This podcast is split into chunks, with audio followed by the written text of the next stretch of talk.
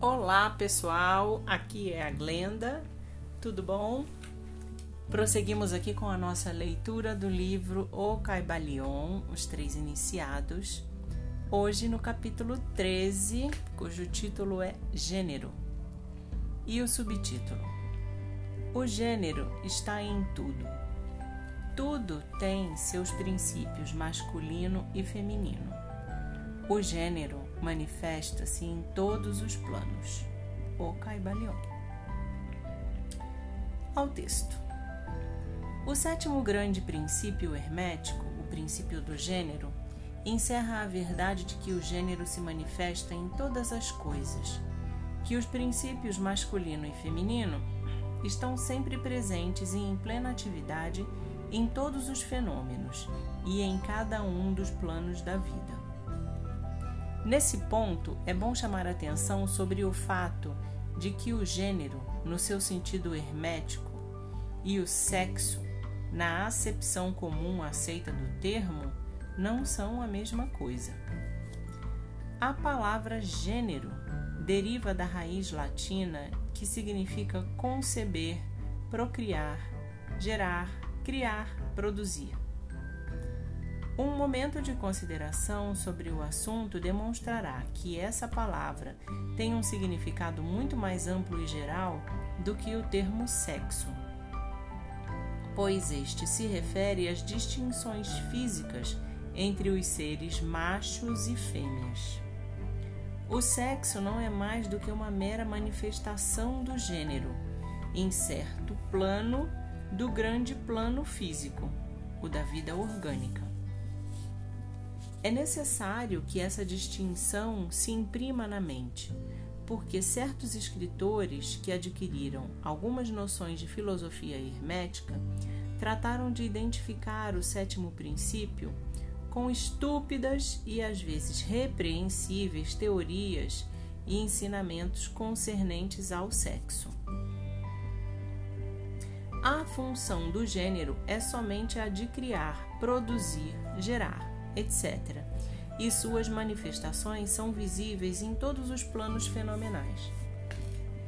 É um tanto difícil trazer provas disso, seguindo as linhas científicas, porque a ciência não reconheceu ainda esse princípio como de aplicação, mas vão produzindo-se algumas provas provenientes de fontes científicas.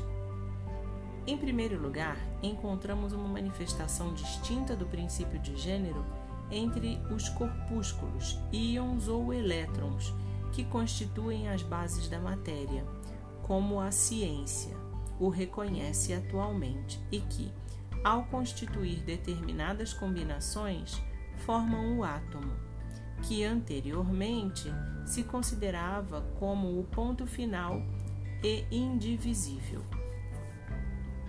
A última palavra da ciência é que o átomo é composto por uma multidão de corpúsculos, elétrons ou íons, diversos nomes da mesma coisa, entre parênteses, que giram uns em torno dos outros e vibram com um elevado grau de intensidade. Postula-se, porém, que a formação do átomo se deve realmente ao fato de que corpúsculos negativos se ponham a girar em torno de um positivo. Os corpúsculos positivos parecem exercer certa influência sobre os negativos, impulsionando-os a constituir certas combinações que resultam na criação ou geração de um átomo. Está perfeitamente de acordo com os mais antigos ensinamentos herméticos que sempre identificaram o princípio masculino do gênero como o positivo e o feminino como o negativo, por exemplo, como na eletricidade. Pode-se acrescentar agora que na mente pública se formou uma impressão completamente errônea a respeito das qualidades do chamado polo negativo, da matéria eletrizada ou magnetizada. Os termos positivo e negativo foram pessimamente aplicados a esse fenômeno. A palavra positivo significa algo real e forte, em comparação com a irrealidade ou debilidade do negativo. Nada está, porém, mais longe dos fatos reais dos fenômenos elétricos. O polo negativo da bateria é realmente o polo em Y, pelo qual se manifesta a geração e produção de formas e energias novas. Não há nada de negativo nele. Os homens da ciência de maior autoridade estão atualmente empregando a palavra cátodo em vez de negativo, derivado de uma raiz grega que significa descendo o percurso, o caminho da geração, etc. De cátodo emerge o torvelinho de elétrons ou corpúsculos. Do mesmo polo surgem esses maravilhosos, entre aspas, raios que revolucionaram as concepções científicas durante a década passada. O polo catódico é a mãe de todos os estranhos fenômenos que converteram em inúteis os antigos livros de textos e que fizeram com que teorias por muito tempo aceitas tenham sido relegadas a dejetos das especulações científicas. O cátodo, ou polo negativo, é o princípio mãe dos fenômenos elétricos e das mais sutis formas de matéria que a ciência conhece atualmente. Assim é que existem numerosas razões que impelem a recusar o termo negativo, entre aspas, né? insistindo em substituí-lo pela palavra feminino, em vez do termo antigo. Os fatos conduzem-nos a isso, sem levar em conta a doutrina hermética, e por conseguinte, empregaremos a palavra feminino em vez de negativo ao falar do referido polo de atividade. Os últimos ensinamentos científicos dizem que os corpúsculos ou elétrons criadores são femininos. A ciência, entre parênteses, a ciência diz que são compostos por eletricidade negativa e nós que são compostos por energia feminina. Fecha parênteses. Um corpúsculo feminino destaca-se, ou melhor dizendo, deixa um corpúsculo masculino e começa uma nova carreira. Ativamente busca uma união com o corpúsculo masculino animado pelo impulso natural a criar novas formas de matéria ou energia. Certo autor vai ainda mais longe, dizendo que, entre aspas, rapidamente procura pela sua própria vontade uma união, entre fecha aspas. Este desprendimento e unificação forma a base da maior parte das atividades no mundo químico. Quando um corpúsculo feminino se une a outro masculino, começa determinado processo. As partículas femininas vibram mais intensamente sob a influência da energia masculina e giram rapidamente em torno desta última. O resultado é o nascimento de um novo átomo. Este novo átomo é composto realmente pela união de elétrons masculinos e femininos mas quando a união se efetua, o átomo é um elemento separado que possui certas propriedades, mas que já não manifesta mais a propriedade da eletricidade em liberdade. O processo de desprendimento ou separação dos elétrons femininos chama-se ionização. Esses elétrons ou corpúsculos são os operários mais ativos no campo da natureza. De suas uniões ou combinações surgem as diversas manifestações da luz, do calor, da eletricidade, do magnetismo, da atração, da repulsão, das afinidades químicas e seus contrários. Assim também outros fenômenos de índole similar. E tudo surge da operação do princípio de gênero no plano da energia.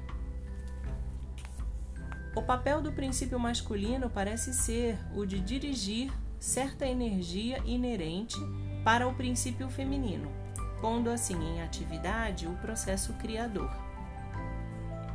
Mas o princípio feminino é o único que executa sempre o trabalho ativo criador em todos os planos absolutamente.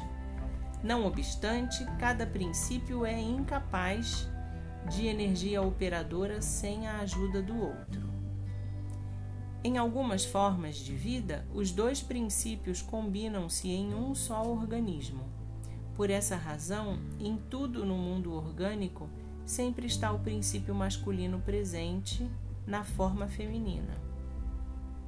Os ensinamentos herméticos compreendem em grande parte a operação dos dois princípios do gênero na produção e manifestação das diversas formas de energia.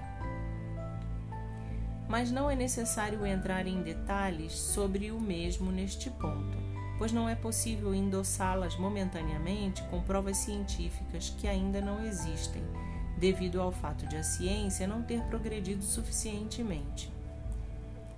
Mas o exemplo exposto acerca dos fenômenos dos elétrons ou corpúsculos demonstra que a ciência está no verdadeiro caminho e também dá uma ideia geral sobre o, os princípios subjacentes.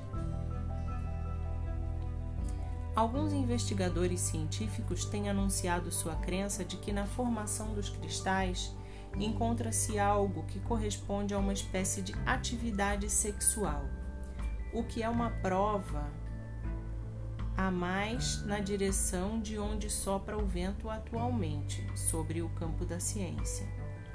Cada ano que passa aportará novos fatos que irão corroborar na exatidão do princípio hermético do gênero.